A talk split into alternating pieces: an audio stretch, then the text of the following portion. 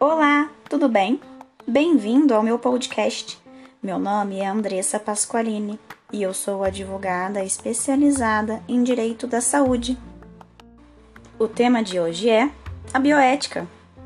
Pode-se dizer que o pós-Segunda Guerra Mundial foi o grande marco histórico da bioética, embora à época ainda não se falasse propriamente na matéria como tal. Mas como e por quê? Você deve estar se perguntando. Foi durante o Tribunal de Nuremberg, realizado para julgar os envolvidos nas barbaridades executadas de 1939 a 1945, que o mundo pôde tomar consciência das inúmeras pesquisas e desumanidades cometidas em seres humanos, muitas delas ditas em nome da ciência e da medicina, sem contar as outras atrocidades realizadas nos campos de concentração nazistas que devastaram milhares de famílias e arrasaram com inúmeras comunidades. Assim, surgiu a necessidade de proteger a dignidade humana, limitando a pesquisa em seres humanos e promovendo ações e pactos internacionais que favorecessem o máximo benefício da saúde em detrimento de procedimentos arriscados e perigosos que fossem inócuos ou sem fundamentos. Criou-se então o Código de Nuremberg, e depois dele vários outros, como a conhecida Declaração Universal dos Direitos Humanos de 1948. Analisando a etimologia da palavra, bioética tem raízes gregas e vem da junção de duas outras palavras, que significam vida e ética. Bom, somente em 1971, através do professor Van R. Potter, que a bioética nasceu como conceito formado e matéria interdisciplinar da forma como conhecemos hoje. O professor Potter, pesquisador da área de oncologia, entendia que para melhorar o desenvolvimento científico e tecnológico era preciso aliar conhecimentos. Com o passar dos anos, também percebeu a necessidade de incluir questões humanistas para se ter um todo completo.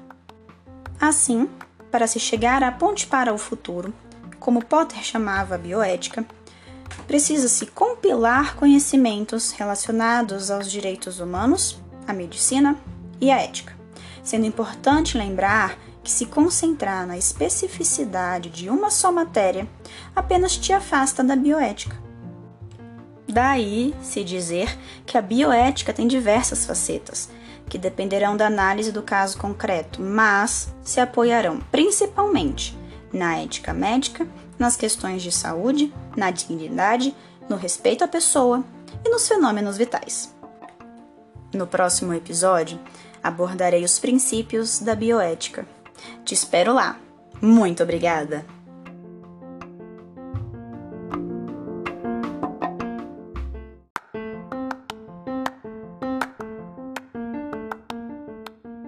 Olá, tudo bem? Meu nome é Andressa Pasqualini e você está no meu podcast Escute Direito. Seja bem-vindo. A bioética é composta por quatro princípios. Hoje analisarei dois deles, a beneficência e a não maleficência. Eu gosto de analisar esses dois princípios conjuntamente por entender que um complementa o outro, embora um não seja consequência do outro. Vamos à análise? Desde a época de Hipócrates, há a ideia de segurança do paciente. Abre aspas. Antes de tudo, não cause dano, não prejudique o paciente. Fecha aspas. Em 1859, Florence Nightingale continuava a propagar este lema, afirmando que, aspas, talvez pareça estranho enunciar como primeiro dever um hospital não causar mal ao paciente. Fecha aspas. É em um cenário de preocupação com o cometimento de eventuais erros médicos, com a exploração e com a segurança do paciente, que os princípios da beneficência e da não maleficência fincam raízes. Enquanto o primeiro diz respeito à conduta médica de priorizar a escolha por medicamentos e procedimentos que tragam um melhor resultado ao paciente, mas que também traga a melhor qualidade de vida de forma a maximizar os benefícios. O segundo se refere a relação médico-paciente, onde deve haver bem-estar e respeito, uma relação na qual o médico não deve causar mal ou danos. A diferença básica entre os dois surge na ação.